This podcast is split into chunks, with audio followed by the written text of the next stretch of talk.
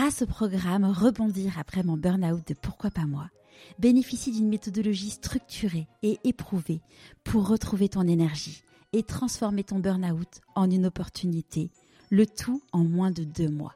Pour en savoir plus, rendez-vous dans les notes de l'épisode.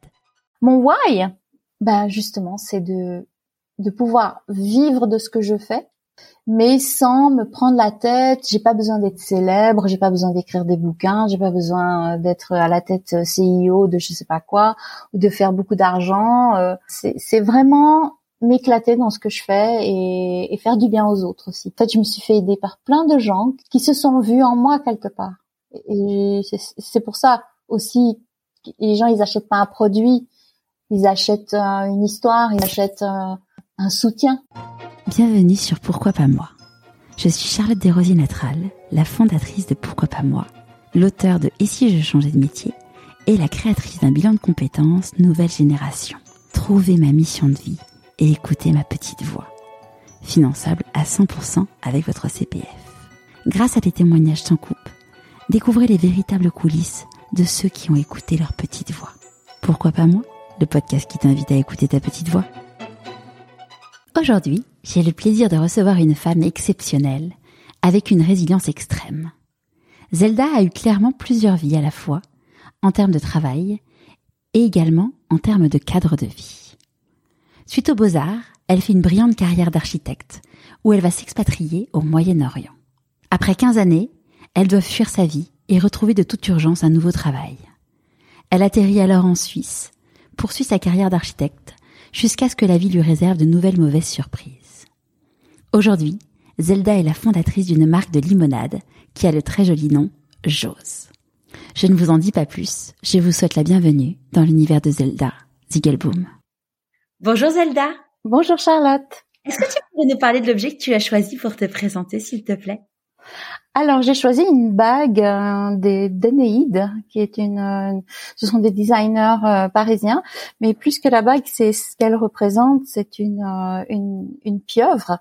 Pourquoi la pieuvre? Parce que depuis des années, j'utilise la technique de la pieuvre pour me, pour avancer, pour me sortir de, de mes problèmes, pour euh, pour construire. Et donc j'envoie mes tentacules un petit peu à droite à gauche, j'en ai cinq, et euh, je fais plusieurs projets en même temps. Et le celui qui qui va, euh, qui est destiné à à vivre, eh bien c'est celui qui revient à moi. Voilà. Génial. Et que j'utilise la technique de la pieuvre, eh bien ça fonctionne, ça marche très très bien, et c'est pas fatigant du tout. Voilà. Tu vas, tu vas nous en, tu vas nous en parler euh, du coup plus en, plus en détail. Est-ce que, euh, avant ça, est-ce que tu pourrais nous parler de où est-ce que tu as grandi, s'il te plaît? Alors j'ai, grandi euh, dans une très jolie propriété dans la région parisienne. Euh, la première partie de ma vie. Ensuite, mes, mes parents ont déménagé et on est allé dans la Garrigue, euh, dans le sud de la France, dans un petit village qui s'appelait Fayence. Et, euh, et donc, j'ai vécu pieds nus euh, dans dans les fourrés, pas très au courant de ce qui se passait sur la planète. Et voilà. T'avais quel âge du coup quand t'es partie là-bas? Euh, 9 ans. Et j'ai habité euh, jusqu'à mes 17 ans. Donc, euh, en fait, euh, mon, papa est décédé à, quand j'avais 16 ans. Et après, ça a été un petit peu le chaos. Et donc, je suis montée sur Bruxelles pour mes études à l'âge de 18 ans. Et du coup, le choix des études, ça s'est passé comment pour toi? C'est des études qui m'ont choisi.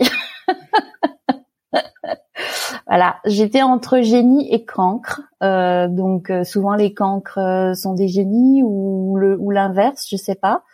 mais je pouvais être excellente à l'école comme je pouvais être super nulle.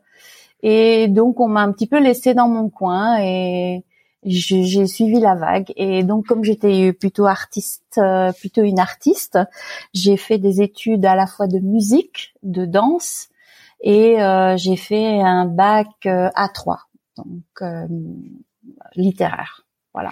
Et, euh, et donc quand tu as fait ce, enfin, ce bac, après, quand il, il était question de savoir, de choisir quel type d'études tu allais faire euh, après?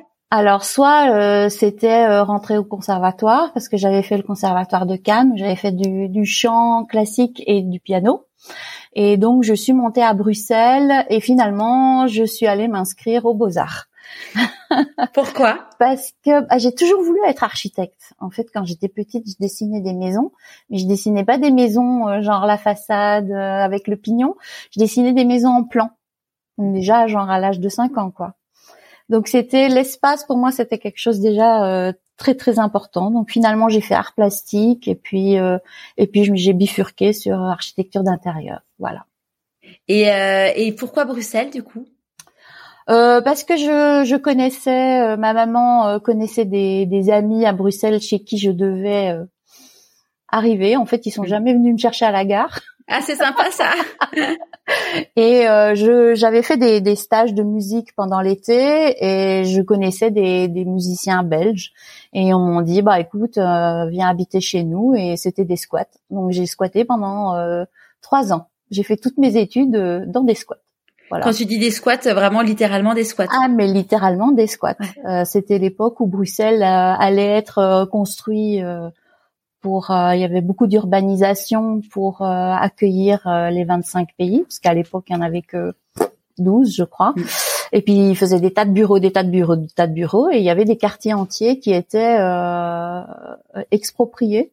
Et pendant entre la période de l'expropriation et de construction, eh bien, euh, il y avait toute une espèce de communauté un peu euh, artistique qui vivaient, on se prenait les plus belles maisons évidemment, hein, on vivait dans des maisons de maîtres sublimes et euh, on ouvrait les compteurs nous-mêmes, euh, on faisait, enfin, on n'était pas super légal non plus, mais euh, ça m'a permis de, de, de connaître euh, des gens euh, tout à fait extraordinaires et qui sont peut-être d'illustres inconnus aujourd'hui, mais ils avaient cette espèce de drive. de, de, de performance, de, enfin c'était c'était extrêmement artistique. Et, et ton et ta maman, ton entourage, comment ils vivaient ça, le fait que tu vives dans des squats? Euh, c'était un peu compliqué parce qu'après la, le, décès de, de mon papa, euh, ma maman, euh, elle a été un peu pété, un peu pété les câbles. Et puis elle a vécu sa vie parce qu'elle était relativement jeune en fait, et et donc on a on a plus trop parlé en fait. D'accord. la vérité. Ouais. donc je me suis retrouvée complètement euh, livrée à moi-même à 17 enfin à 17 ans et demi trois quarts. Ouais. Et puis euh, ben voilà, c'est la vie euh, la vie compliquée mais mais c'était j'ai absolument aucun mauvais souvenir. C'est c'était génial. et euh, et quand euh, quand t'es arrivé à la fin de tes études, ça s'est passé comme comment ça s'est passé du coup? Bah à la fin des études, ben, déjà pendant les études, euh, c'était un petit peu euh, des roller coaster comme on dit. Euh, mais j'y suis arrivée. Ben, j'ai pas fait des, j'ai pas fait des grandes, des grands diplômes. Hein. J'ai les, les beaux arts à Bruxelles était une école où on rentrait sans, sans préparation et, et sans concours. On y arrivait, on payait un, un Minerval et puis euh, et puis vogue la galère. Et puis après, j'ai rencontré, comme j'ai rencontré des tas de gens, euh, parce que parce que c'est la force du network. Hein. Faut pas faut pas se leurrer. Euh, le monde, la vie n'est qu'une histoire de network et ensuite c'est à nous de nous éduquer. Et, euh, et donc j'ai travaillé dans des différents bureaux euh, d'architecture où, où je faisais des perspectives parce que j'étais super bonne en perspective. je, je, dessinais des petits personnages sur des perspectives super et puis euh, je faisais un peu des plans et du café pour les boss et puis voilà c'était en même temps, je faisais plein, plein, plein de boulot, beaucoup de, je faisais beaucoup de sculptures, je, je touchais à tout. Enfin, j'étais déjà une pieuvre à l'époque. Et en fait, tout, tout, toutes ces petits mini boulots que j'ai fait euh, quand j'avais 18 ans, je m'en sers encore aujourd'hui à 54 ans. Et, euh, et du coup, ça a été quoi ton premier, ton premier job? Ah, Mon premier job, oui, oui, oui. J'ai dû, c'était des restaurants. Euh... Alors, je mentais beaucoup à l'époque. parce que euh, en Belgique, euh, on était à majeur à, à 21 ans et on n'avait pas le droit d'habiter tout seul. Euh. et je, je, signais pour mes parents tout le temps. Donc, en fait, je vivais une vie de d'adulte en étant enfant, en fait. Et donc, je mentais tout le temps sur mon âge. je le fais encore un petit peu. je dis que j'ai 60 ans. Pourquoi? Bah parce que euh, quand vous avez 54 ans puis vous dites que vous avez 60 ans, vous paraissez super jeune. Ah ouais, c'est vrai. c'est en effet. Donc euh, voilà et et, et j'ai je faisais des je faisais euh, pas mal de, de sculptures, d'expositions, de choses comme ça.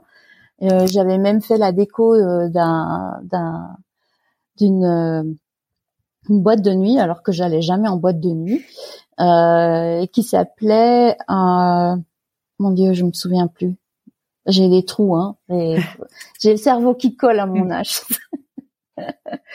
et puis de là, bah, voilà, network, euh, des gens qui sont encore des amis. Hein, c'est incroyable. Après euh, presque 30 ans, euh, c'est encore des amis aujourd'hui. Ils sont tous vieux, avec des, cheveux blancs, mais ils sont toujours aussi fous. Et, et quand et ton premier job du coup en tant que dans, dans le domaine de l'architecture? Alors, je travaillais dans un bureau qui s'appelait Claire Beaupinon. Euh, qui et c'est là que j'ai commencé à faire euh, de l'architecture, euh, enfin voir comment fonctionne un bureau, quoi, euh, la culture de l'entreprise. C'était pas tellement mon truc, hein, j'avoue. Donc moi j'étais plus déjantée que ça. Donc en même temps, j'avais fait une petite, enfin j'étais indépendante et je, m'appelais Z Design et je faisais des meubles, je faisais des, des tas de des tas de, du tas de design et je travaillais aussi beaucoup sur Paris. Et là, j'ai commencé à faire des décos chez les gens, des restos, des petits, des petits bars. il y avait aussi un, une boulangerie euh, qui s'appelait euh, Delicatessen. Euh, C'était mon, ma première chaîne de, de restaurants que j'ai fait à l'époque. Voilà. Et ça te plaisait? Ah mais je kiffe, mais encore aujourd'hui, j'adore faire ça. Ce que j'aime pas, c'est c'est les emmerdes. Éteindre des feux, euh, faire de la négociation avec des gens qui veulent euh, qui veulent tout et puis pas donner et voilà, c'est ça qui est compliqué. C'est pas le boulot, c'est les gens en fait. Ouais, et c'est un métier où il y a beaucoup il y a besoin de beaucoup beaucoup de personnes. C'est ça. Ouais. Et les clients. ouais. Ça ça demande beaucoup beaucoup euh, d'énergie. Trop.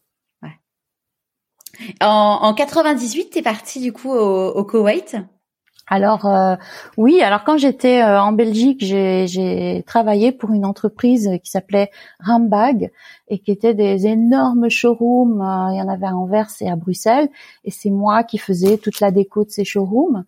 Et ça avait un côté très oriental, etc. Et donc j'ai été cooptée par des par une entreprise libanaise euh, qui m'a qui, qui, ouvrait euh, un bureau à, à, au Koweït. C'était euh, juste après la guerre, donc le Koweït était encore un, un, peu un peu sale, on va dire. Hein. et c'est comme ça que je suis partie. J'en avais ras le bol de de 12 mois d'hiver. en, et, et, je suis partie, mais genre en une semaine. Hein. J'ai tout liquidé, je suis partie. Et moi, j'avais fait tout ça très vite. T'avais quel âge du coup? J'avais 29 ans. Et euh, quand on a 29 ans en Europe, on vous donne pas des super projets. Vous êtes toujours euh, apprenti dans les bureaux et on vous donne des petits projets et les petits projets ça prend autant de temps que les grands. Et, euh, et donc je me suis dit si je veux vraiment faire une chouette carrière, faire des trucs qui qui qui, qui ont de la gueule, il faut que j'aille ailleurs. Et donc je suis partie et j'ai tout de suite travaillé pour la famille royale en fait. On m'a mis sur des projets mais gigantesques, des trucs. Euh, moi j'hallucinais mais, mais j'étais tellement contente. Par contre j'ai j'ai dû j'ai dû bosser. Hein. voilà déjà pour apprendre mon métier tout simplement en anglais. Parce que du coup, tu parlais pas bien anglais quand tu as quand euh, quand as commencé. Alors si, moi j'ai toujours adoré l'anglais. Et puis tous mes amis euh, à Bruxelles, curieusement, étaient anglophones. Je sais pas pourquoi, mais la plupart étaient anglophones et donc je parlais anglais tout le temps. mais entre parler anglais et puis et puis faire un métier en anglais qui est aussi complexe que l'architecture, le bâtiment, euh, ben il faut. Il y a plein de langages hyper euh, hyper pointus, hyper spécifiques. Euh, voilà. On en on en rigolait l'autre jour avec parce que mon papa il est architecte d'intérieur et décorateur. Ah d'accord. Et euh, et un jour il a dû faire un mon papa ne parle pas du tout anglais et il avait un chantier à Londres.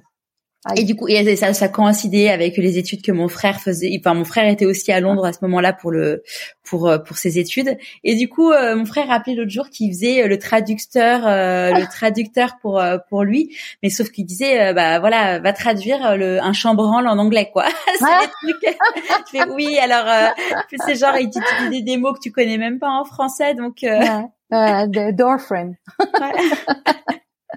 ah oui, mais alors après, moi, j'ai dû repasser en français. ça a été une galère sans nom. Et en plus, c'était même pas en français, c'était en, français suisse. Ouais. Donc, c'est pas les mêmes français.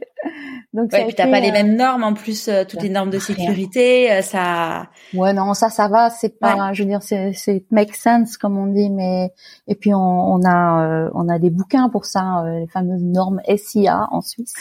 Mais c'est surtout oui le langage et puis qui, qui, qui vient et a le cerveau qui, qui passe à toutes les langues parce qu'en fait au Koweït on parle on parle je parlais français je parlais anglais je parlais arabe et puis pas le même anglais parce que chaque nationalité a son type d'anglais. Donc je pouvais parler euh, anglais de Bombay ou euh, anglais américain ou anglais british. Enfin c'est vraiment même en arabe, hein, je travaille avec des Égyptiens, des Syriens, c'est pas le même le, même arabe. Et mon arabe, il, est nul. Hein, T'as appris du coup l'arabe en vivant au Koweït? Oui, bah au bout de 20 ans quand même, on est un petit peu obligé. Mais bon, voilà, j'ai jamais voulu parler euh, 100% parce que bon, il y avait déjà trop de choses dans mon, petit cerveau. Et puis, il faut mieux pas parler arabe en fait. Euh, parce que vous, êtes, vous passez tout de suite pour un local une personne locale, je veux dire, pas un local, une pièce. Et, euh, et donc on vous paye un, quart du prix. Voilà, vaut mieux être. Et en tant que femme aussi, j'imagine que le regard de la femme occidentale ou locale est pas le même non plus. Ah oui, oui, très différent. Oui, oui. Euh, alors, euh, on se fait des fausses idées là-dessus. Hein. Ouais. bon, c'est sûr que j'étais pas ce qu'on fly attendant. Euh, mais euh, j'étais mohandessa, ça veut dire euh, ingénieur. Donc le respect est très différent. Et, euh, et franchement, j'ai jamais eu aucun problème vis-à-vis de ça. J'ai eu beaucoup plus de problèmes en revenant en Suisse. Ah oui. Voilà. Euh, en, au Koweït, j'étais très respectée. On me portait ma valise, on m'ouvrait ma porte. Euh, en Suisse, on m'a mis dans un couloir et on m'a fait faire du café pour le boss, quoi. Hmm. Voilà. C'est c'est pas la même. Et, euh, pas la même approche, on va dire. Du coup, tu as enchaîné la, les expériences. Donc, tu as été au Koweït, au Liban, en Égypte, en Syrie, en Irak. Qu'est-ce qui a fait du coup que tu as, autant changé de pays? Alors, euh, bah parce que bah, le Koweït déjà c'est très petit et souvent c'est un c'est un headquarter pour les, les entreprises. Donc on travaille du Koweït, mais les chantiers sont euh, un peu partout. Euh, j'ai travaillé donc pour la famille royale d'abord pendant 15 ans où j'ai euh, j'ai fait une série de palais pour eux. Et là, j'ai vraiment tout appris. Euh, j'ai travaillé avec un project manager euh, égyptien qui parlait français comme au 19e siècle. Euh, je lui ai appris tous les gros mots, le pauvre. Mais ça a été mon mentor. Et avoir un mentor dans la vie, c'est hyper important je crois que c'est même euh, primordial, c'est un espèce de pilier. Euh, même encore aujourd'hui, euh, c'est quelqu'un à qui que j'appelle pratiquement deux fois par mois. C'est c'est vraiment une personne incroyable et il a des positions maintenant qui sont tellement au top du top du top que je me dis mais mais comment il parle encore à une fourmi comme moi mais voilà ça c'est des gens que j'ai gardé tout au long de ma vie. Il y en a quelques-uns comme ça qui sont euh, the Egyptian Lord, je l'appelais.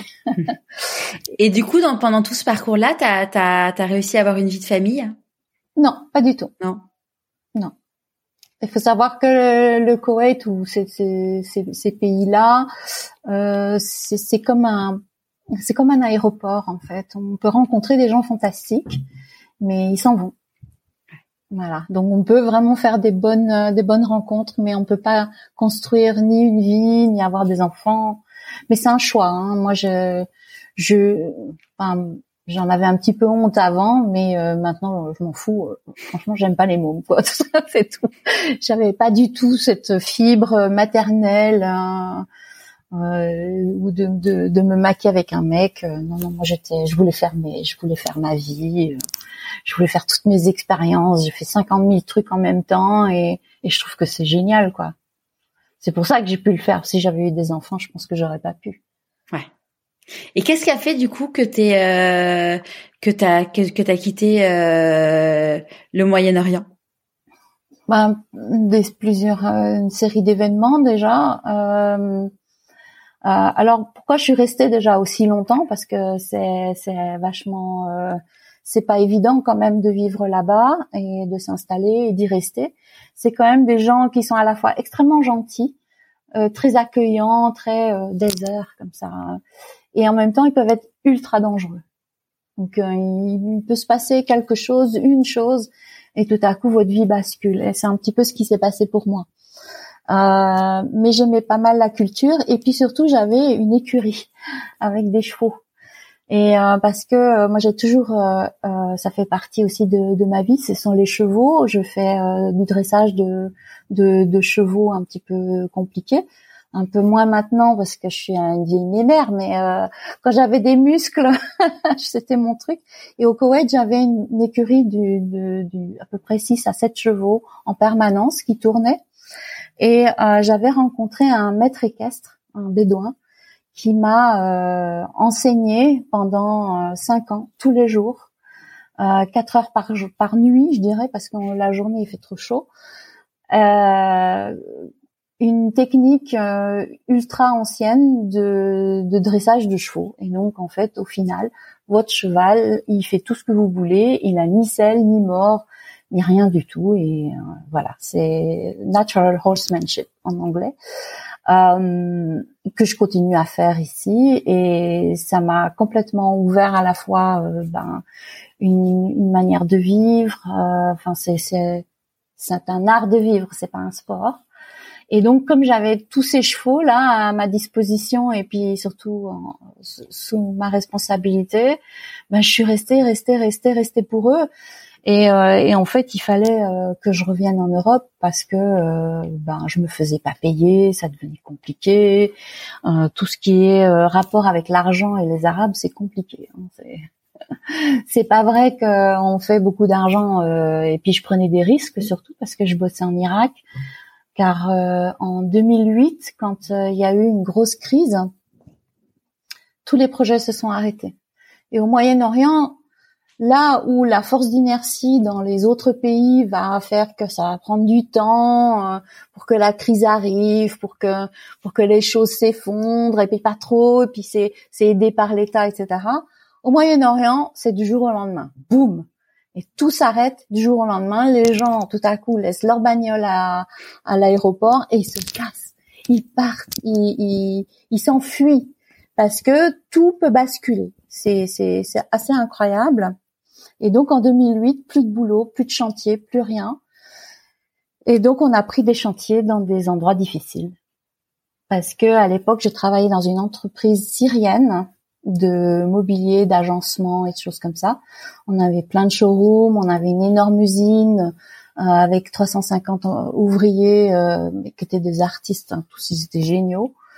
Et euh, on a pris euh, des, des donc euh, c'est plus de la déco, enfin oui, c'est de la déco, mais c'est aussi euh, de l'agencement pour des ambassades dans des pays en guerre. Ok. Sympa. Ouais, c'est. Donc on construit des murs avec plus de métal que de béton. Euh... Ouais, t'es pas vraiment dans la décoration là, t'es en mode euh, vraiment, euh, ouais. Voilà. Mais comme c'était pour des ambassades euh, du Moyen-Orient, ils aiment bien quand même avoir de l'or partout et, et, de la soie sur leurs choses, sur leurs trucs. Et donc je, je faisais des allers-retours Koweït-Irak dans des conditions parfois complètement hallucinantes. Et j'ai vécu des trucs complètement complètement dingues. Et à ce moment-là, on a le cerveau qui qui disjoncte un peu. En fait, on n'est plus trop dans la réalité. Euh, la première fois que j'étais sous des bombes, euh, c'est vous dire à, quel point on est on est complètement euh, le cerveau il, il, fait tout pour pour aller bien. Euh, je me suis dit mais pourquoi il y a des gens qui se marient en plein jour? Parce que ça faisait comme des feux d'artifice. Et je me disais, mais pourquoi ils font des feux d'artifice en plein jour? C'est ridicule. Il faut mieux faire ça la nuit, c'est plus joli. Enfin, c'est, c'est te dire à quel point on était euh, dans un déni total. Euh. Complètement. Et ma première valise, d'ailleurs, je suis partie la première fois. Et c'était vraiment une période compliquée. Ça, ça, ça, ça canardait de partout. Et euh, j'avais euh, mis que des chaussettes.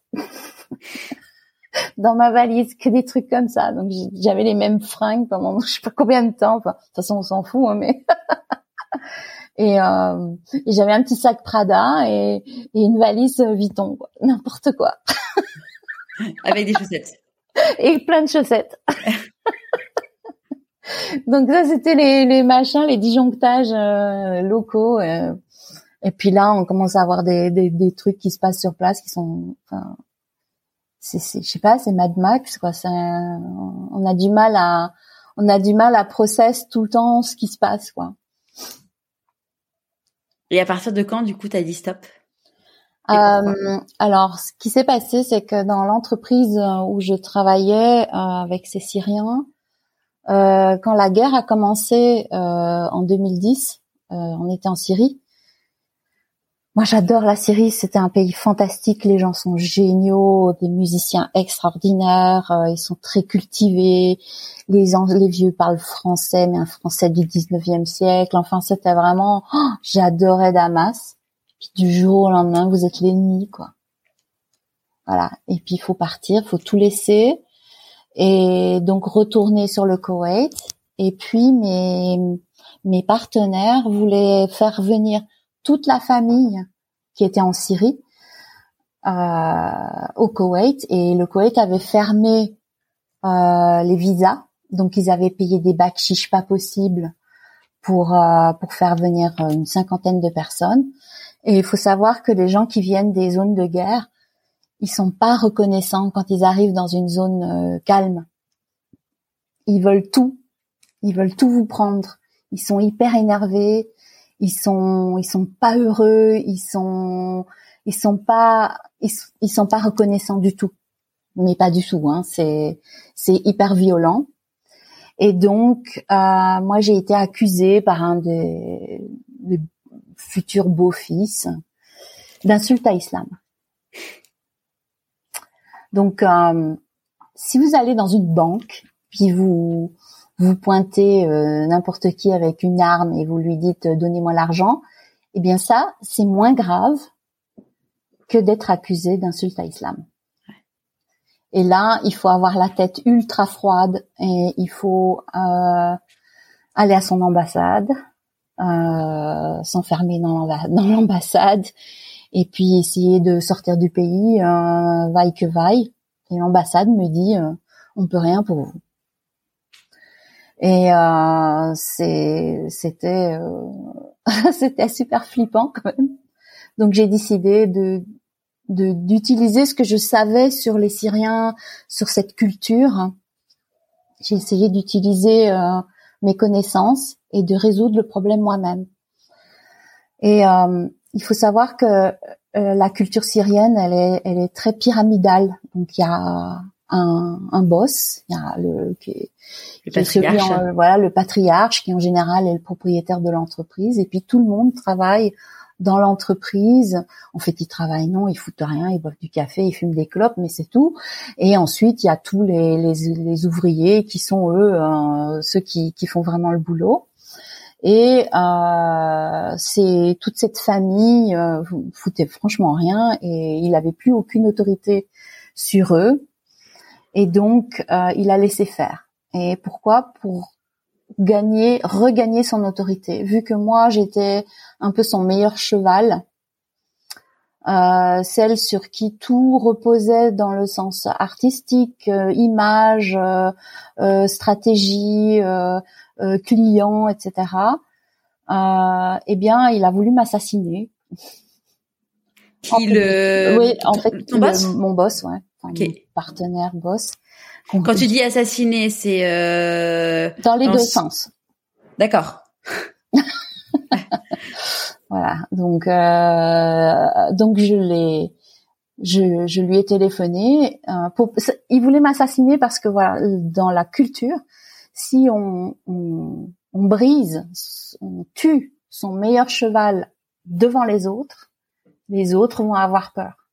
Et comme c'est une culture qui est basée sur euh, la peur et la euh, honor and pride, euh, sur l'honneur, eh bien les autres, de toute façon, allaient de tout se dire oh là là, si si il, assassine son meilleur cheval devant nous, on a intérêt à se tenir à carreau.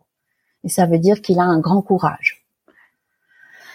Donc, et moi, c'est des gens avec qui je travaillais depuis 15 ans et qui étaient euh, comme ma famille. Ils étaient, moi, les gamins, je leur apprenais tous à monter à cheval. Euh, on avait notre écurie ensemble.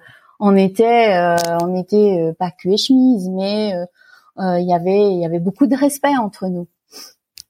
Et donc, j'avais compris pourquoi ils faisaient ça.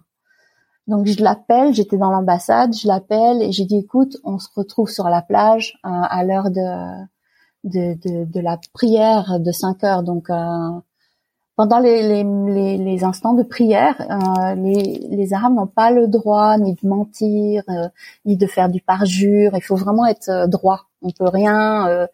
donc je lui ai invité pendant l'heure de la prière à boire un jus d'orange sur la plage. Et là, c'était ma vie ou ma mort, quoi, en gros. Donc je lui ai dit, écoute, Oussam, euh, ouais, c'est encore un peu, c'est encore un peu un peu trop vivant, mais c'est pour ça que c'est difficile à. Euh, j'avais le cœur qui bat et là maintenant j'ai encore le cœur qui bat de la même manière. J'ai dit Oussam, euh, t'es mon frère, ça fait 15 ans que tu me protèges, euh, tes enfants sont comme mes enfants, sont, sont comme mes, mes, neveux. Donc, je vais te proposer un marché. Je, devant les autres, je te permets de m'assassiner. Donc, tu vas dire que tu m'as viré, que j'ai dû quitter le pays, que je suis en prison. Tu peux dire tout ce que tu veux. Mais derrière, tu m'aides à sortir du pays. Et je te ferai je, te poursuivrai jamais. Mais tu es comme mon frère et tu as, tu es obligé de me protéger. Maintenant, je comprends que tu as besoin de ton autorité et je comprends que tu veux m'assassiner. C'est pas un problème. Je sais que tu m'aimes, mais tu dois me protéger. Et c'est ce qu'il a fait. Pourquoi tu pouvais pas sortir du pays? Mais parce que j'étais travel ban. Parce qu'à partir à partir du moment où il y a une plainte contre vous, ok, euh, même à griller un feu rouge, hein, eh bien votre nom est tout de suite à l'aéroport. Ok. Et on peut pas sortir du Koweït à part par l'aéroport parce que c'est entouré par l'Arabie Saoudite. Et là, franchement, j'ai pas envie d'aller mettre mes pieds en Arabie Saoudite ou à la nage en Iran. et pourquoi euh, Et tu sais pourquoi le, le fameux euh, futur beau-fils ou il, il t'a, il t'a. Hum, il voulait ma place. D'accord. C'est tout. Ah, mais c'est simple. Hein. Eux, ils ont, ils ont pas de. C'est une autre culture. Voilà, il faut, il faut la comprendre. C'est, ça remonte à, aux Achachines. Hein. Euh, on parle des croisades, ben c'est la même, c'est exactement la même mentalité, ça n'a pas changé. Ok. Donc du coup, euh, quand comment il, enfin, il t'a, aidé à sortir du coup du pays? Il m'a m'a pas aidé à sortir du, du pays, mais il a enlevé la plainte. Ok. Ce qui t'a permis du coup. Euh... Voilà, ce qui m'a permis de, me, de, de, plus ou moins euh, me préparer, rester, me préparer à partir. En même temps, ben voilà, j'ai cherché n'importe quel boulot euh, en Europe je suis tombée en Suisse euh, dans une boîte euh, à Gstad. Donc là, la Suisse a été vraiment un hasard. Oui. Il n'y a pas eu de, il y a pas eu de réflexion sur le sujet. Ah mais mais moi, il y a de toute façon, il n'y a jamais de réflexion. C'est toujours, c'est toujours la, grosse claque, euh, le coup de pelle dans la figure, et puis il faut trouver, euh, faut trouver des solutions. Ah non, moi je me pose pas de questions. Le, le destin ne m'a pas donné le temps de réfléchir. Voilà. Donc entre le moment où tu, as ces discussions avec lui euh, au moment de la prière et le moment où tu quittes du coup euh, euh, le pays, il se passe combien de temps? Un mois. Ouais. Donc, et après, ce qui était, ce qui est étonnant, c'est que moi j'avais un magnifique bureau avec un, sample room, avec, enfin j'étais, j'avais le plus joli, plus grand bureau de l'entreprise et mon bureau, il paraît, il est resté cinq ans vide. Et euh, ils appelaient même ça le Zelda Shrine, le temple de Zelda. Euh, et, et un de mes de, de mes petits collègues m'a dit, euh, Hussam, quand il parle de toi, il dit Zelda, ça n'est pas une femme, c'est neuf hommes. Et il faut savoir que dans la culture islamique, neuf hommes, c'est c'est qui valide un mariage ou une décision. Enfin, c'est vraiment un truc hyper sacré. Voilà, il y a, y a la même chose un peu chez les juifs aussi. T'as la même, t'as toujours une relation avec lui euh, aujourd'hui? Ah oui, oui, c'est gamin, il me téléphone, il m'envoie des, il m'envoie des messages de temps en temps. Mais enfin, euh, j'ai quand même, je garde un peu ma distance quand même parce que ça fait un peu mal. Hein. Ouais, j'imagine. Parce que là, du coup, à ce moment-là, t'avais 47 ans? J'avais 47 ans euh, et que, mais de toute façon, je sentais qu'il fallait que je, je sorte.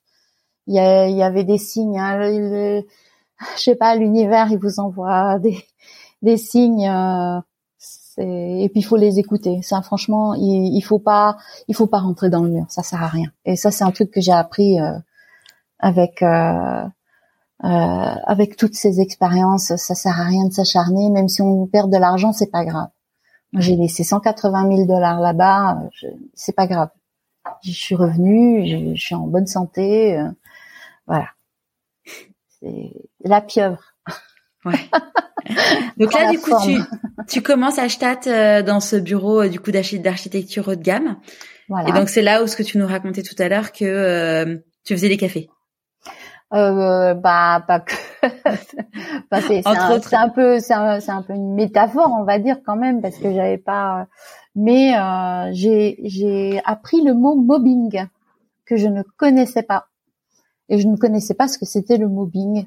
C'est quoi le mobbing? Alors, euh, c'est sport national suisse. Euh, c'est du harcèlement moral. Ok. Dans les entreprises. D'où euh, les quantités astronomiques de burn-out en Suisse.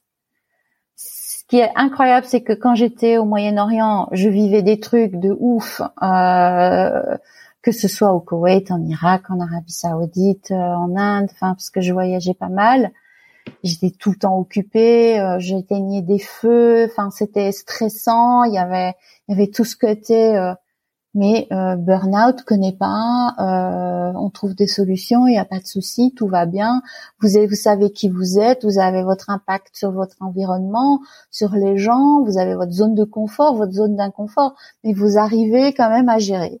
J'arrive en Suisse, dans un machin hyper sympa, les gens rigolos, euh, tous en chemise à carreaux, euh, euh, avec ultra poli. Enfin, vraiment le, le, bonheur suisse dans un endroit absolument idyllique. Évidemment, c'est pas pour rien que tous les milliardaires sont à sont à Gstad. Et en fait, tout à coup, vous vous rendez compte que vous n'existez pas. J'ai perdu mon nom, j'ai perdu mon identité. On m'appelait pas Zelda, on m'appelait Hey euh, où euh, euh, vous avez fait ci, vous avez fait ça, vous vous êtes trompé de couleur de de, de tampon et là j'ai vécu euh, l'enfer ISO 9000 avec plein de, de papiers, de paperasse à faire. J'y comprenais rien, tout était en allemand. Enfin bon, mais comme je, je, faisais mon métier depuis 30 ans, ben moi j'ai mis mes, protocoles je suis arrivée avec mes protocoles, je faisais tout super vite, euh, je parle plein de langues, donc euh, j'arrivais sur les chantiers, les types étaient super contents, euh, j'arrivais avec mes PV, tout le monde faisait leur leur boulot, les PV je les faisais en bande dessinée, c'est vous dire, hein. pour qu'ils puissent comprendre mieux, et c'était super organisé parce que les chalets c'est minuscule, enfin c'est des petits espaces, donc il fallait pas avoir dix personnes dans une pièce. Donc je faisais des des des, des projects, euh, je, je, faisais des de la dentelle en project euh, pour que les gars puissent euh, faire euh, faire leur boulot super tranquillement. Enfin côté boulot, j'ai adoré, mais adoré, c'était génial, c'était beau. J'allais en vélo sur les chantiers, c'était génial. Mais derrière tous ces, ces gars qui étaient issus de l'apprentissage, qui étaient des anciens euh, charpentiers qui sont devenus chefs de chantier euh, et chefs de projet. Ils supportaient pas mon côté très autonome parce que là-bas c'est teamwork. Et ils n'ont pas l'habitude d'avoir des femmes qui sont à des positions clés. Donc des femmes qui donnent euh, des instructions. Je dirais pas des ordres parce que moi j'ai jamais donné d'ordre, mais je donne des instructions. Et, euh, et, donc on sabotait mon travail tout le temps, mais j'y arrivais parce que moi saboter mon travail, je sais ce que c'est. Hein. Je bosse 25, 20 ans euh, au Moyen-Orient, le sabotage, c'est sport national. Et, euh, et j'y arrivais parce que je, je m'en fiche. Moi, ce qui est important, c'est le, le, travail. Et puis, euh, tout à coup, ben, le, le mobbing, c'est aussi, euh, tout à coup, vous avez plus rien, plus de travail. Du jour au lendemain, on vous enlève tous vos chantiers, puis on vous fait poireauter pendant deux semaines, trois semaines, comme ça. Et vous savez pas pourquoi. Et, euh, et c'est là que j'ai commencé à avoir les doutes, enfin tous les tous les symptômes ont commencé. En fait, moi mon burn-out, je l'ai fait parce que j'avais rien à foutre. j'avais j'avais plus. Ouais, en fait, c'était limite un burn-out en fait. Ouais, c'est ça, un burn-out, un burn-out parce que euh, euh, tout à coup j'avais euh, un truc énorme à faire, une, un énorme boulot, mais un truc que je devais faire en deux jours qui prend normalement deux semaines. Et puis euh, on dit bah vous voyez, hein, vous n'êtes pas compétente. Et moi je réponds parce que j'étais chef d'entreprise, donc moi je réponds, je leur dis mais attendez euh, non, ça fonctionne pas comme ça, ça fonctionne comme ça, comme ça, comme ça. Vous avec vos petits chalets là à 200 mètres carrés, moi j'arrive de palais de, de 20 000 mètres carrés, donc euh, c'est bon, vous allez pas m'apprendre à faire mon travail quoi. Et puis voilà, bah, ça, ça ils aiment pas. Et, euh, et du coup, comment il t'a parlé ton corps? Ah là là. Alors, première chose euh, qui se passe, c'est vous perdez vos dents. ah ouais. Ouais. Et euh, j'avais un client qui était un ancien agent secret. Évidemment, euh, il y en a pas mal par ici. Et euh, il m'avait raconté la même chose, c'est que tout le stress, lui, il faisait des opérations spéciales en zone de guerre. Et euh, la première chose qui s'est passée quand euh, il est arrivé euh, dans la tranquille Suisse, il a perdu ses dents. Et c'est les dents du J'avais jamais entendu ça. C'est l'ancrage. Ok. Ouais. Donc la première chose, voilà, les dents du fond, boum, l'ancrage. c'est tout à coup il y a tout qui s'infecte, vous savez même pas pourquoi. Et puis euh, des espèces de d'oubli aussi. Je pense que tu as dû faire aussi cette expérience où tu es dans un endroit et moi, je me suis perdue dans les toilettes euh, d'une station de ski. Mais je savais plus où était la sortie. Mais la panique. Des trucs comme ça. Je savais pas où j'étais. Ou j'arrivais plus à former des, phrases. Ou les chiffres devenaient abstraits. 3 plus 3. Oh Tout à coup, y a, ça se mélange. Des trucs comme ça. Et là, ça fait vraiment flipper. Mais j'avais pas encore je ne savais pas ce que c'était le burn-out. J'ai été voir sur Internet. Et puis j'ai pris 20 kilos, euh, des trucs comme ça, quoi, des trucs de nana, quoi. Et puis en même temps, euh, ménopause, tout ça, ça, ça, a fait un espèce de melting pot. Puis finalement, j'ai fait un accident et j'ai pas pu marcher pendant un an. Quand tu dis que tu as fait un accident, c'est-à-dire? Je suis tombée dans les escaliers. Donc, euh, un, je me suis fait virer. Deux, euh, ben voilà, j'étais livrée à moi-même pendant un an. Donc toutes mes toutes mes économies ont passé. Et heureusement, j'avais rencontré mon mari, Dans, et qui est sanitaire, donc euh, il s'occupe, il est plombier pour les pour les stars. Voilà.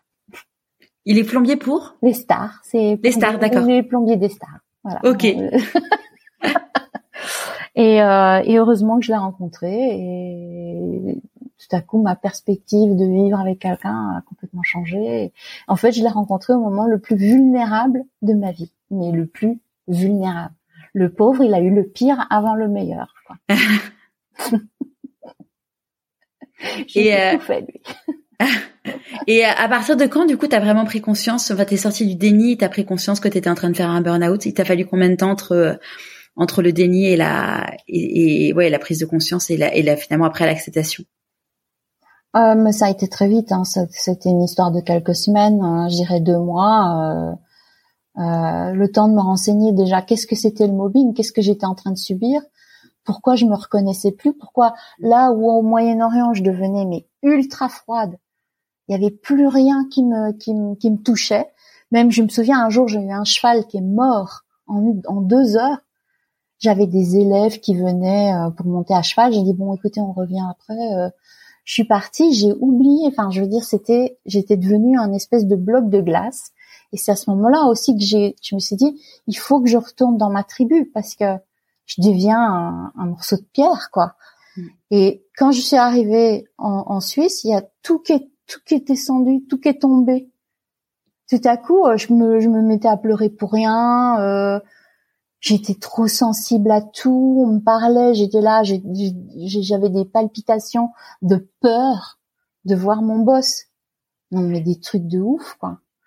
Et, et je changeais de personnalité. Et c'est à ce moment-là que je me suis dit, ah là là, il y a un truc qui va pas.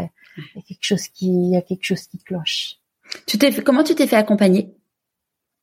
Alors j'ai beaucoup euh, regardé sur internet. Euh, j'avais euh, une amie qui était psy, qui m'a un petit peu expliqué ce que c'est le burn-out. Et, et, puis là, ben le truc, c'est que il faut aller faire du cheval, faire de la randonnée, aller nager, faire de la peinture, dessiner, faire du tout piano. Ce qui, tout ce qui te ressource. Voilà. Mm. Et puis surtout pas essayer d'aller bosser parce que ça sert à rien. C'est pire. Et du coup, quand tu t'es fait virer, c'était euh, t'étais en burn-out du coup? Ah bah complètement. Ouais. Je, me, je crois que je me souviens même plus de ce qui s'est passé. J'étais là devant les types, je voyais des, des, des humains devant moi, je ne comprenais pas ce qu'ils me disaient. J'arrivais de temps en temps un petit peu à leur répondre, euh, mais mais mais j'étais j'avais la tête à l'envers, quoi. Ouais. C'est le truc, tu comprends plus. Enfin, je sais pas si toi c'était ah, le cerveau, le, le, cerveau, tout, ouais, le cerveau est plus connecté. T'as vraiment l'impression de, tu n'arrives plus à réfléchir, quoi. C'est ça. Il y a plus rien qui est connecté. C'est ça. Et ça prend du temps pour que ça se reconnecte. Ça, c'est sûr. ouais. ouais c'est c'est c'est comme s'il faut reconstruire des neurones, il faut reconstruire. Des... C'est c'est vraiment ça hein, parce que tu vois j'avais euh, lu une étude qui disait que on a une il y a une enfin c'est scientifiquement prouvé que on a la capacité de perdre des neurones si on a une vie euh, qui n'est pas euh, qui n'est pas alignée avec nous-mêmes, si on si on si on n'apprend plus, enfin il y a un ensemble de critères qui fait qu'on perd des neurones et que du coup en effet c'est enfin littéralement on perd des neurones pendant pendant cette phase de vie en fait et et la bonne nouvelle c'est qu'après en se mettant en mouvement on peut régénérer des, neurones et ça c'est chouette. Mais les connexions sont différentes. Ouais, après, bah façon, on a euh, comme comme on se le disait euh, juste avant d'enregistrer, c'est que euh, moi c'est c'est le truc dont je prends conscience. Mon burn-out c'était il y a trois ans. j'ai pris conscience qu'en fait j'aurais des séquelles toute la toute ma vie en fait. Et et hum, il y a des gens pour qui c'est pas. Euh, enfin moi j'en avais jamais pris conscience. Et c'est vraiment quelque chose qui est hyper important, je pense, de dire. C'est de dire sachez que vous pouvez vous arrêter avant de vous prendre vraiment le mur très très fort parce qu'en fait, quand vous vous le prenez vraiment très très fort, en fait, c'est toute votre vie que vous aurez encore des séquelles, quoi. Ouais. encore maintenant, il y a des trucs que j'évite. Euh, mm. Par exemple, je veux dire, la petit problème de connexion, euh, ça a été. ouais. parce qu'on a on a un petit peu galéré avant d'arriver à se connecter toutes les deux. ça a été. Euh, euh j'ai l'école de l'ESSEC hein, qui a pris mon, mon entreprise comme un un cas d'école. Ah super. Et ça, ça, ça fait la deuxième année, donc euh, je travaille avec des, des petits jeunes, euh, c'est super sympa, ils ont des idées chouettes, ils, ils voient les, ils voient les choses d'une manière complètement différente, donc c'est super intéressant. Et là, c'était leur euh, la, la, soutenance, la dernière soutenance. Et euh, je sais pas, mon GPS, il a complètement déconné. Et j'étais en, plein milieu de la, de la pampa parisienne. Euh, autour de Paris, mais je me suis mise à pleurer. Je suis arrivée là-bas, je dis, j'étais... Mais enfin, c'est quand même dingue, quoi. Moi, je pouvais me mettre euh, dans une bagnole, euh, traverser la Chine à pied, à cheval, en bus, tout ça. Pas de souci. Et ben là, maintenant, je galérais dans des petites routes autour de Paris et c'était la fin du monde. Donc euh, on devient vraiment comme un espèce de marshmallow. Et c'est pour ça que le choix aussi de mon travail euh, ça n'a pas été un choix anodin entre faire euh, de l'architecture qui est ultra complexe puisque ton papa, enfin, je, tu, tu, tu, sais ce que c'est, hein, euh, euh, on reçoit une carcasse en béton, après il faut mettre tout ce qui est dedans, donc euh, c'est c'est quelque chose incroyablement complexe, c'est comme de la médecine, quoi. Et je voulais faire un travail qui soit manuel, donc où je dois pas penser, où je remplis des bouteilles pendant des heures et j'écoute des podcasts, donc et oui, je me suis énormément instruite euh, pendant que je faisais des bouteilles euh, de limonade, quoi. Alors justement, euh, avant que, parce que du coup, euh, les auditeurs ne savent pas forcément ce que tu fais aujourd'hui. Donc du coup, tu fais ton burn-out pendant un an. t'es t'es vraiment pas bien. Tu rencontres ton mari et et je suis passée. Alors, d'abord, j'ai travaillé. le chômage m'a envoyé dans une dans une autre entreprise en à Neuchâtel où on faisait de l'architecture médicale. Donc euh, c'était super créatif. Euh, de faire. C'est quoi l'architecture médicale? Eh ben c'est euh, tout ce qui est bah, cabinet de dentiste, de, de, pour les yeux, pour tout. Enfin c'est c'est tout, tout, est blanc. C'est créatif du coup. Voilà, pas du tout. Ma créatif zéro et mon mon boss était un un manipulateur narcissique euh, abominable qui employait que des femmes qui étaient un peu un peu tremblantes, un peu fragiles et il faisait pleurer tout le monde et enfin c'était un truc un, truc de ouf. Mais moi je lui j'étais quand même la seule qui lui tenait tête. Et euh, après j'ai démissionné parce que c'était insupportable et je me suis dit je suis pas je suis pas du tout je suis plus du tout faite pour ça et je me suis mise à mon compte. Et donc là il m'a envoyé euh, les flics sur les sur les chantiers pour euh, concurrence déloyale. Donc il a fallu que je me que je me défende au niveau de la sachant que toi du coup tu faisais quoi? Tu tu enfin j'imagine moi je faisais je, je continuais à faire de l'architecture d'intérieur. J'avais oui euh, des appartements des choses euh, des, des, appartements des cabinets médicaux aussi euh, enfin je faisais euh, des petits des bars euh, restaurants. Enfin c'était vraiment de la petite architecture. Mm mais j'avais pas besoin de plus c'était très bien c'était parfait. J'avais une petite équipe qui était que j'avais commencé à monter. Ça, ça commençait à vraiment bien marcher bien gagner ma vie. J'étais tranquille on me foutait une paix royale et puis euh, tout à coup, lui, il s'en est rendu compte. Il a commencé à m'envoyer des euh, des flics sur les chantiers euh, pour prouver que c'était de la concurrence déloyale, etc. Et donc le temps que je puisse me défendre, parce qu'en Suisse hein, c'est compliqué de se défendre, il faut beaucoup d'argent, euh, il faut des avocats, c'est vraiment c'est si on est pauvre on peut pas se défendre en Suisse. Hein, je veux dire c'est pas super communiste comme endroit quoi, super socialiste pardon. Et donc, euh, le temps que je me défende, je me suis dit, mais il faut que je fasse un boulot, il faut que je, vive, il faut que je fasse de l'argent, parce que j'avais plus droit au chômage. Le chômage est très court en Suisse, hein. c'est quelques, je crois, c'est 200 jours. Et euh, donc j'ai commencé à faire, à faire la pieuvre. Et donc j'ai lancé plein de petits projets. C'était quoi du coup ces petits projets? Alors il y en avait un qui était génial que je trouvais que c'était celui qui allait euh, super bien marcher, c'était BNB styliste pour tous les gens qui ont des Airbnb tout pourris. Et je leur disais, mais écoutez, c'est pas vous qui allez me payer, c'est votre chambre, c'est votre Airbnb. Donc j'avais fait un super site, c'était génial. J'ai commencé à contacter les gens. Ah non non non, mais c'est très beau chez nous. Euh. ah. Ah non, c'était horrible. Et je prenais vraiment les, les, les Airbnb les plus moches. Genre avec le bac du chat qui était dans, dans le, bac du chat sale qui était dans les, dans la, dans la salle de bain avec la photo pourrie, les, les, enfin, c'était horrible.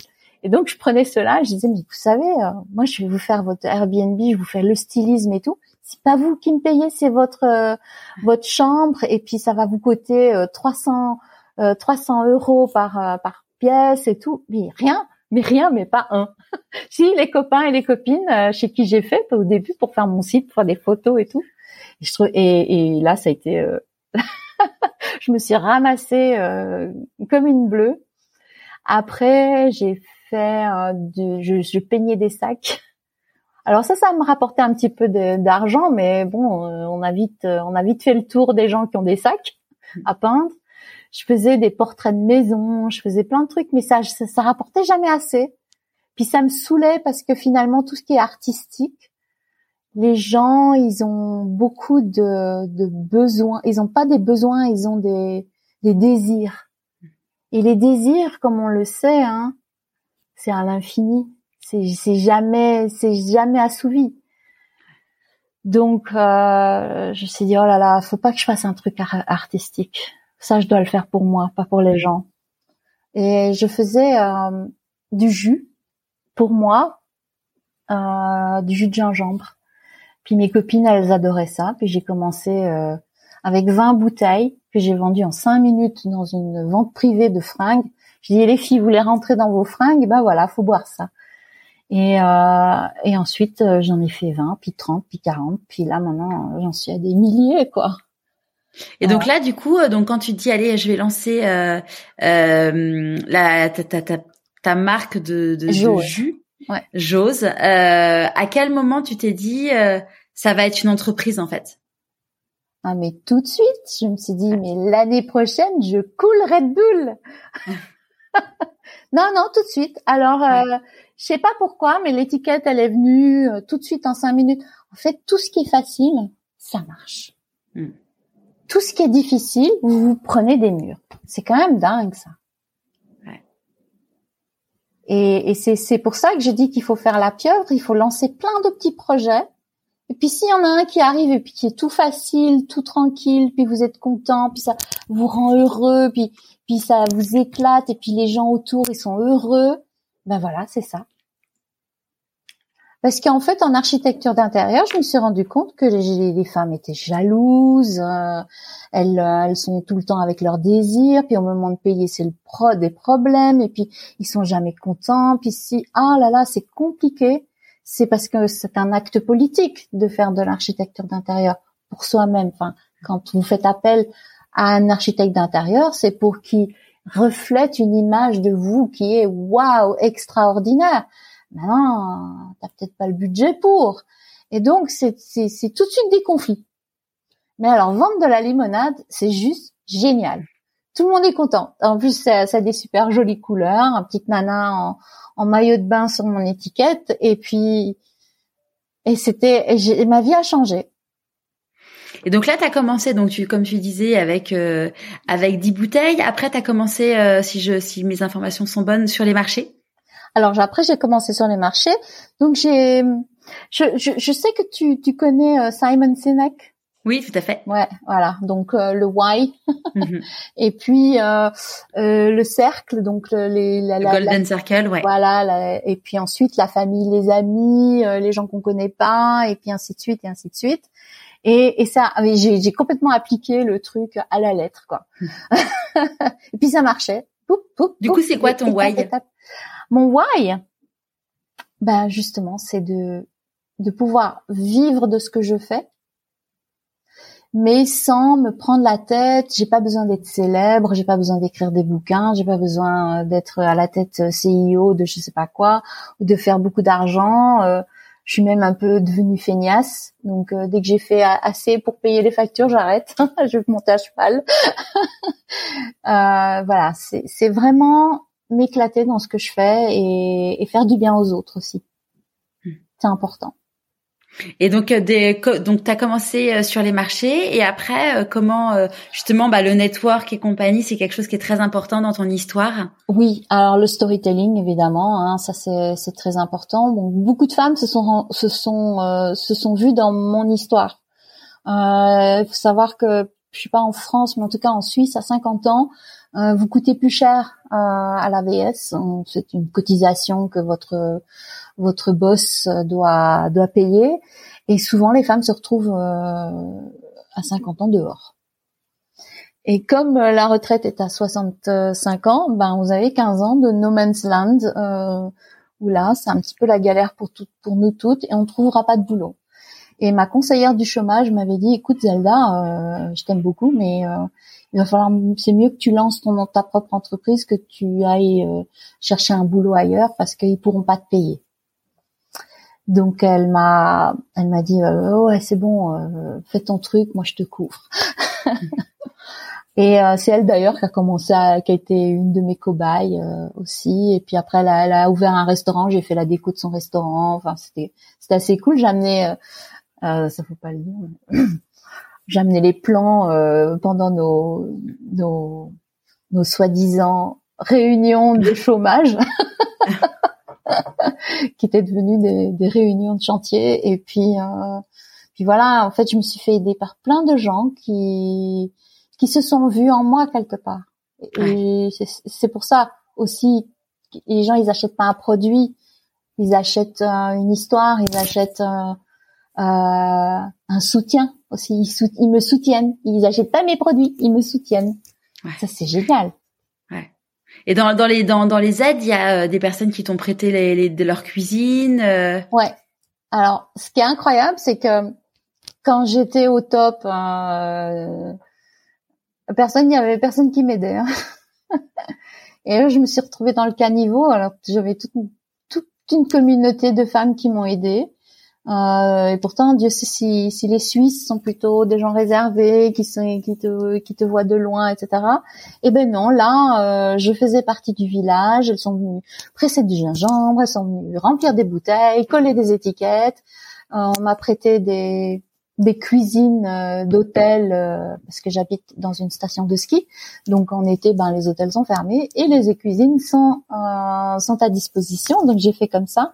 Et ensuite, ben je, je faisais presque fait un burn-out parce que j'arrêtais pas de faire des bouteilles, des bouteilles, des bouteilles. Et là, il a fallu que je passe à, au semi-industriel, donc une petite une petite usine. Et maintenant, ben je fais à peu près 2000 2500 bouteilles par mois, mais on va euh, augmenter la capacité à 4000 ou 5000 bouteilles.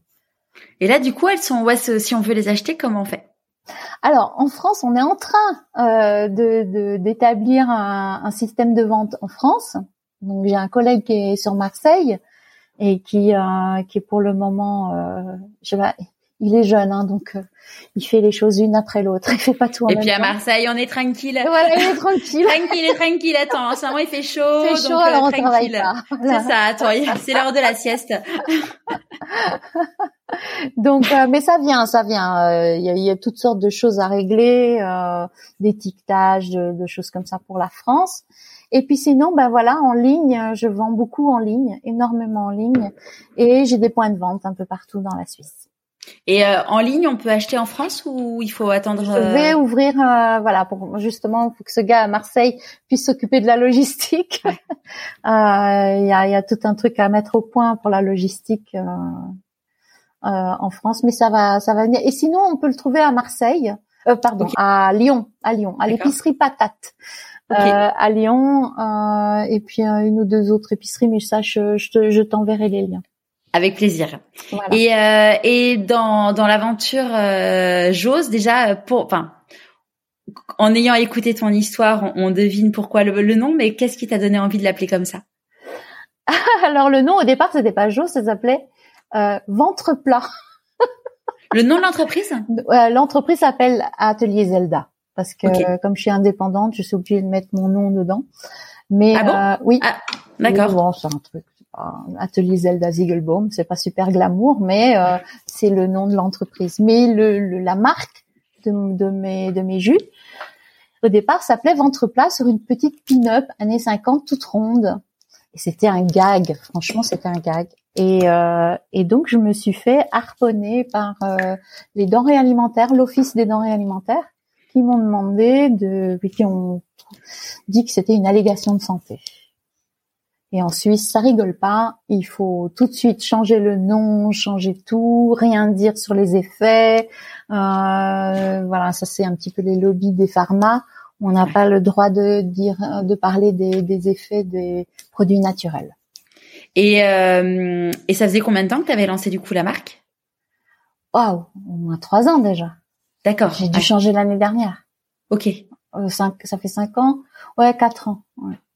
Mais ça pouvait être très grave, hein, parce que vous pouvez avoir carrément un casier judiciaire. Donc j'ai dû prendre des avocats et me défendre de nouveau. Hein, je fais de la limonade, quoi. Une fois, on peut me lâcher la grappe.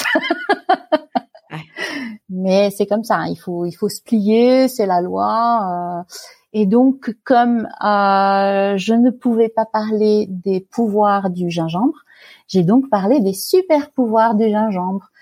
Donc, euh, avoir euh, des forces surhumaines, recevoir euh, des, des, messages du futur, des trucs complètement débiles. Je me suis dit, oh là là là, ils pourront pas, ils pourront pas me, me, harponner. Et en fait, ça ça a tellement bien marché cette histoire de super pouvoir que les gens ils achetaient mes boîtes, il y avait marqué la box super pouvoir et les gens ils achetaient ça euh, comme un bouquet de fleurs quoi pour, des cadeaux.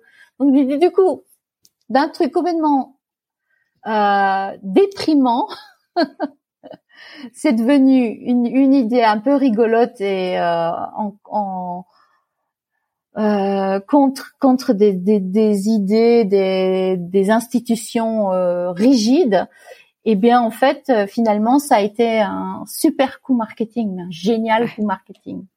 C'est un beau cadeau mal emballé. Exactement, c'est le mot. et, euh, et à partir de quand du coup tu as pu te payer avec avec Jose? Si je le dis, ben même pas le mois le mois qui a suivi le, le début quoi. Parce qu'au début je les vendais super cher euh, c'était des bouteilles de 1 litre. Et puis euh, je, je vivais pas super bien mais euh, je me faisais mon salaire en deux trois mois. Avec un investissement de 200 euros hein, au départ depuis j'ai rien investi alors, je gagne pas des millions, je vis très simplement, très sobrement. J'ai pas, euh, je gage de gagner le SMIG, euh, SMIG français, mais euh, un peu plus que le SMIG français quand même. Ouais, parce que sinon je pourrais pas vivre ici en Suisse.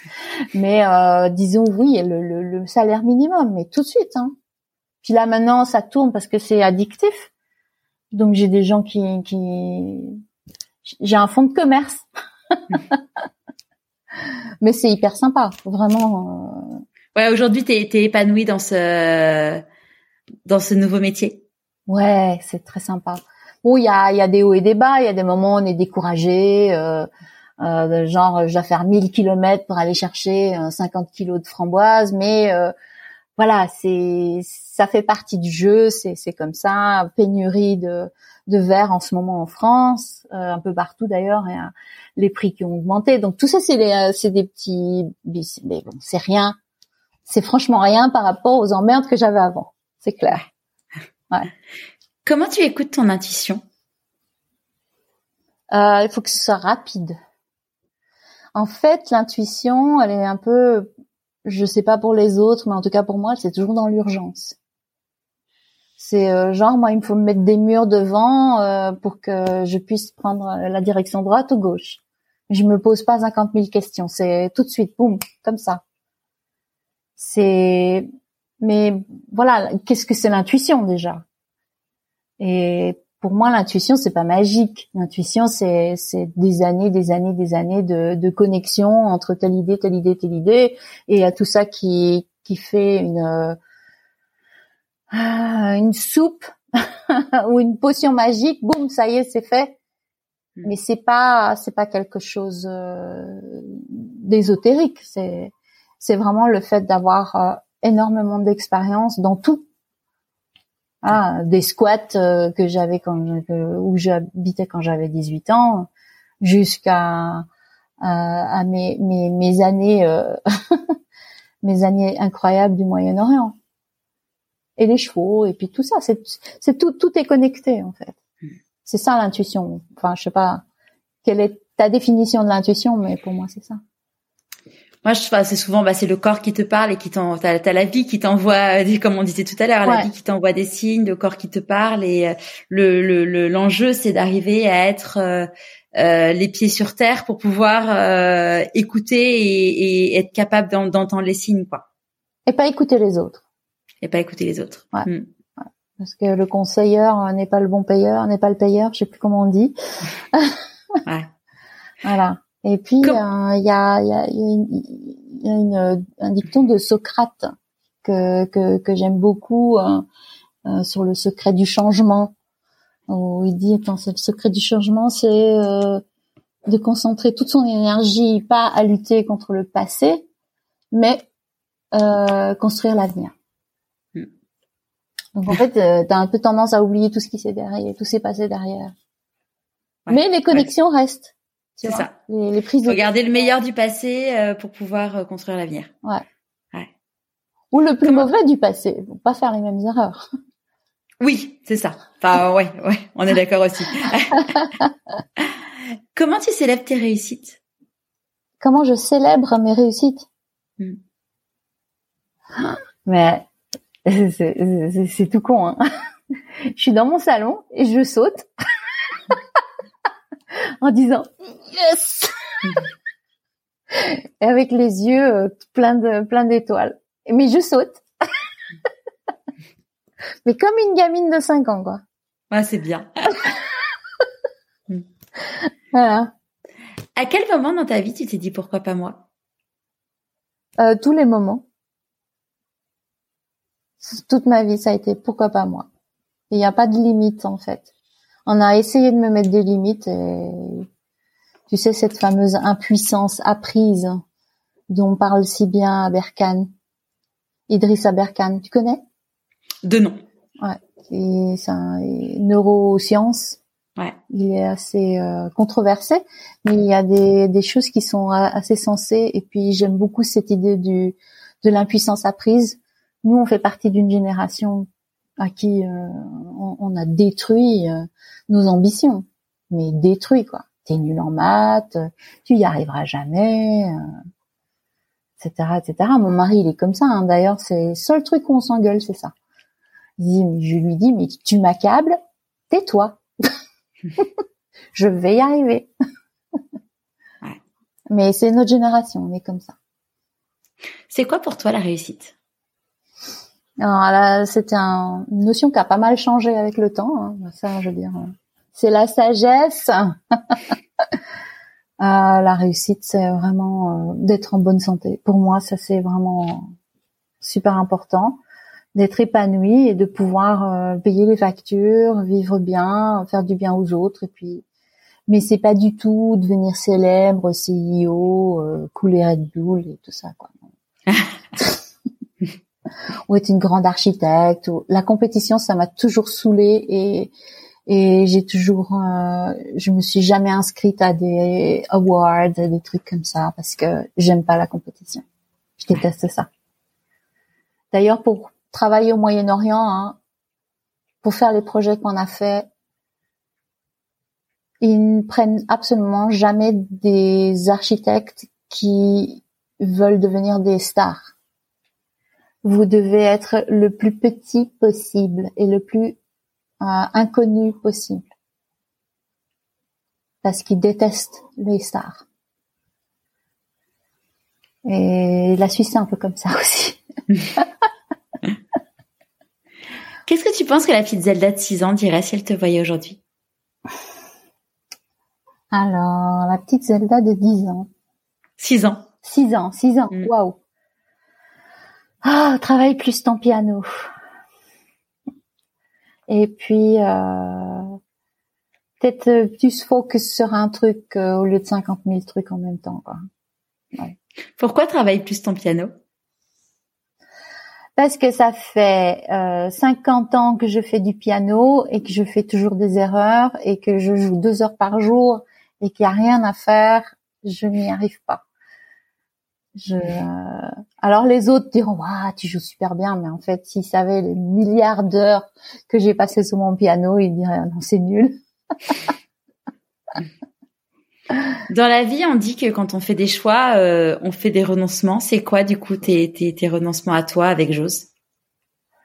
Euh, Avec Jose, mon mes renoncements, ben le luxe, parce que ben, on gagne beaucoup moins en faisant de la limonade qu'en faisant de l'architecture, c'est clair. Mais euh, c'est pas grave. Je vais pas chez le coiffeur, c'est pas grave. Je vais pas au restaurant, c'est pas grave. Euh, euh, c'est pour ça que je vis dans un pays qui est génial, qui est superbe. J'ai l'impression de vivre comme une milliardaire, quoi. C'est sûr qu'en ville, dans un petit appart, là, ça serait un peu plus compliqué. Que là, du coup, t'es à la, t'es à la campagne? Ah oui, mais je suis dans la montagne, moi. D'accord. Je suis dans dans un dans l'endroit le plus prisé de Suisse. Euh, c'est, ça s'appelle le Pays d'en haut, donc euh, c'est presque comme Eden, hein. et c'est à côté de Gstad. C'est une station de ski qui est euh, aussi belle l'hiver que l'été, et on a une vie euh, outdoor, on va dire. On est tout le temps en rando, on est. Moi, je fais, j'ai mes clients au téléphone à 2000 mètres d'altitude. Je dis oui, oui, je vous prépare votre votre commande, je vous envoie une palette demain. c'est trop cool.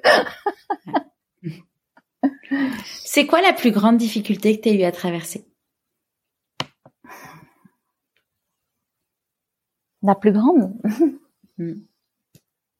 C'est quand euh, je suis arrivée du Moyen-Orient euh, et que je me suis retrouvée où j'avais plus de nom, plus de clés de maison parce que j'étais dans un hôtel au début. Toutes mes affaires étaient dans un container sur un bateau et puis euh, euh, j'avais plus d'impact sur mon environnement, sur les gens autour de moi. J'étais euh, voilà, c'est ça aussi ce changement. Attention, hein, c'est pas donné à tout le monde de pouvoir passer d'un pays à un autre, d'un métier à un autre. Euh, je suis passée du Moyen Âge au 20e, 21e siècle. Je suis, enfin, c'est c'est un truc, c'est tellement incroyable qu'à la fois c'est excitant, mais euh, c'est flippant quand même. Hein. Hmm. Et comment t'as géré du coup? Mal. non, c'est pas vrai. Je suis trop dure sur moi. Non, c'était non, j'étais hyper fière. J'étais hyper fière. Euh, on parle souvent du syndrome de l'imposteur et tout ça.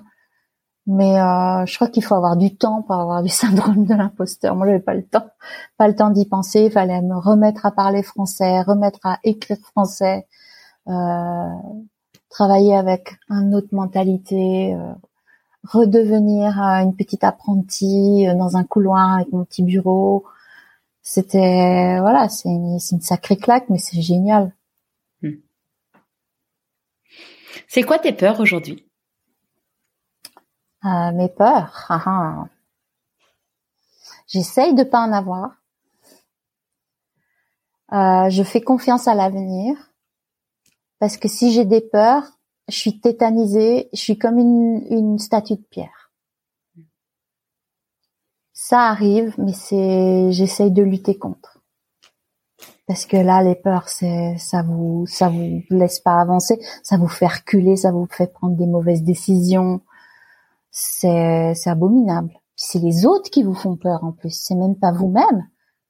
C'est les autres qui arrivent avec des idées de fou là euh, et qui vous disent non mais non mais là il y a un truc qui va pas bien se passer. Il y a y a ça, il y a ça, il y a telle loi, il y a tel site, ça. Oh là là, moi j'écoute personne. J'écoute des podcasts super sympas comme les tiens. Ah, c'est sympa, merci. Quand je faisais mes bouteilles, j'écoutais beaucoup tes podcasts. Ça me touche, merci. De quoi t'es la plus fière aujourd'hui? De quoi je suis la plus fière? Bon, à 54 ans, j'ai réussi à pas être trop moche. trop ridée, euh, trop grosse, trop voilà, d'avoir un corps qui arrive à me soutenir et qui arrive à, tenir le coup pour faire tout ce que je fais. Et je remercie euh, mes gènes, ma génétique, euh, je sais pas, mes parents, de m'avoir donné ce corps qui me permet de tenir tous ces challenges. Parce que sans ça, on n'est rien. On peut avoir la tête, mais si on n'a pas le corps, ça marche pas. Ouais. C'est cette santé, quoi, cette, cette vigueur qui est hyper intéressante et on peut on peut pousser le bouchon. Moi, je, je, je me surprends à faire des choses, oh, mais c'est incroyable, quoi. Si tu croises quelqu'un dans la rue là et qui te dit, qui connaît pas ton histoire et qui te dit ah mais euh, ah mais super t'as lancé euh, t'as lancé ta marque j'ose euh, tu n'en es là que grâce à de la chance qu'est-ce que tu auras envie de lui répondre? Bah on le dit tout le temps. Ah t'as de la chance t'as trouvé j'ose. Non mais attends j'ai pas je l'ai pas trouvé dans un caniveau je l'ai fabriqué je l'ai monté les gens ils comprennent pas.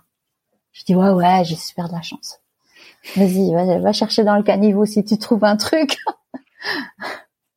non, il fallait que je trouve un produit que personne ne faisait, que j'ai dû créer ma niche. Parce que sinon, on allait encore me tomber sur le paletot. Donc, je me suis dit, il fallait que je crée quelque chose. Mais les gens ils disent ah t'as trouvé un truc, c'est à la mode, demain il y aura plus rien. Ouais, c'est ça. Tu laisses. C'est de la jalousie, c'est pas grave, on s'en fiche. Est-ce qu'il y a un conseil que tu aurais aimé recevoir et du coup que tu aimerais donner aujourd'hui? Oui.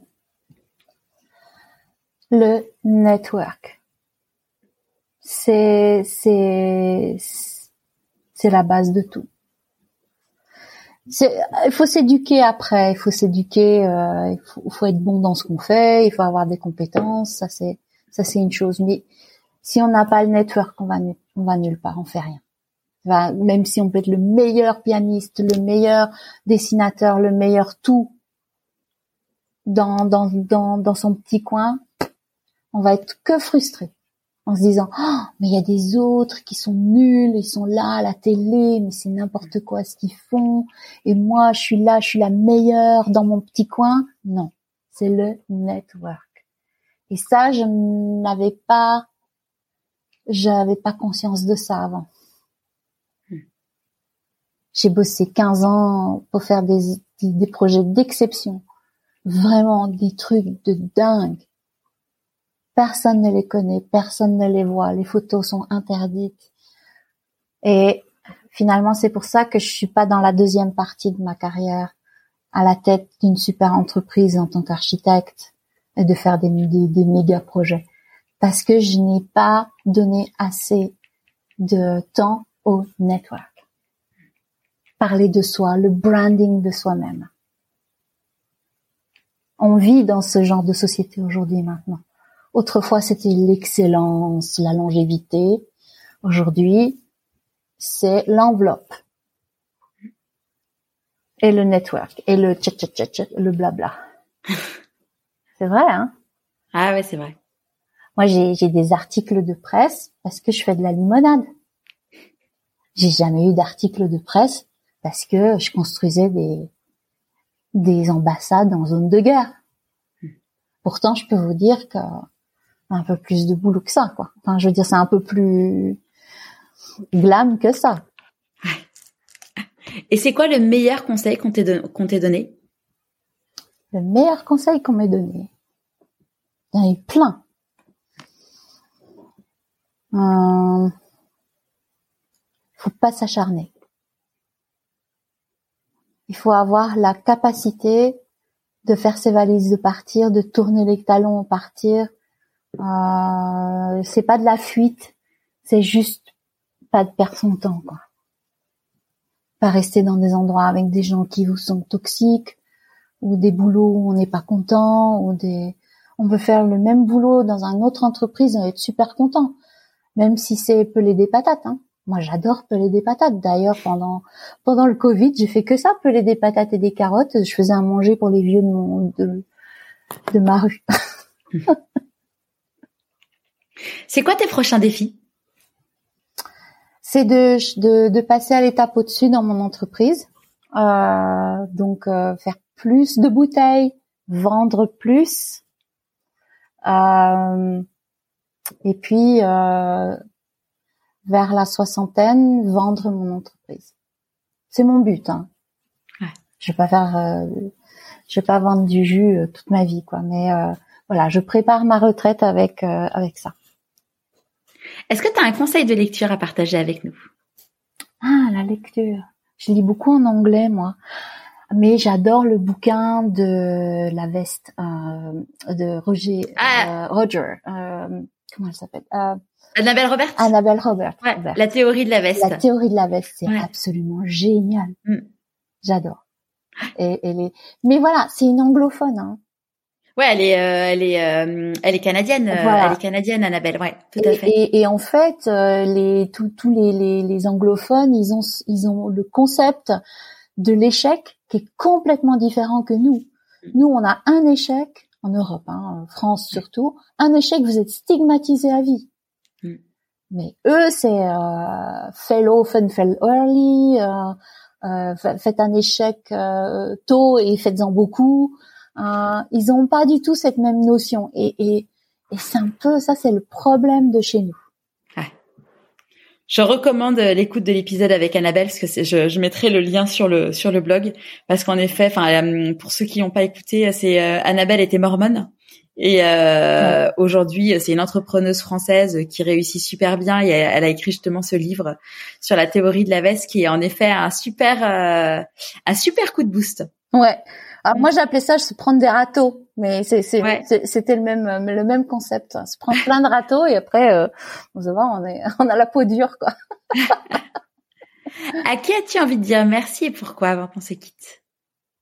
Alors justement, euh, j'ai envie de dire merci à, ce, ce, mentor qui s'appelle Mahmoud Abdallah Salah, qui est un architecte, euh, project manager euh, euh, au Koweït, à Dubaï et partout, et qui a été vraiment une personne qui m'a qui m'a tout appris dans mon métier. Et puis un énorme merci à mon maître équestre qui s'appelle Abu Haris, et qui est euh, qui m'a appris euh, justement ce côté simple de la vie et de s'adapter et de et de, de la simplicité pour pouvoir faire des choses énormes mais avec rien. Donc euh, c'est de pouvoir dresser un cheval 400 kilos de muscles et de d'esprit euh, de du vent et de pouvoir le dompter qu'avec sa propre euh, son cœur et son corps. D'où le côté le corps qui était hyper important. Voilà. Et, et je, je suis persuadée que toute ma vie c'est ça c'est de faire rien enfin de faire tout avec rien parce que c'est possible c'est ce que j'ai fait dans ma cuisine hein. donc euh, si euh, donc du coup, de toute façon, je mettrai les liens sur le sur euh, sur le site euh, pour pouvoir avoir plus d'informations sur Jose. On va on va où? On va sur jujose.com. Ah. Il y a la il y a l'histoire, le, le, petit narratif de notre de mon entreprise. Il y a des petites vidéos, des recettes, les produits. Et voilà. Génial. Un grand, grand merci Zelda. Merci et puis, euh, avec plaisir. Et puis, on, on suivra euh, la suite et puis l'arrivée sur le marché français. Super. Voilà. merci. J'espère que ce nouvel épisode vous aura plu. Je vous donne rendez-vous demain dans la newsletter de Pourquoi pas moi. Et en attendant, si le podcast vous plaît, soutenez-le en mettant 5 étoiles et un commentaire sur Apple Podcast et en vous abonnant sur votre plateforme d'écoute préférée. À la semaine prochaine!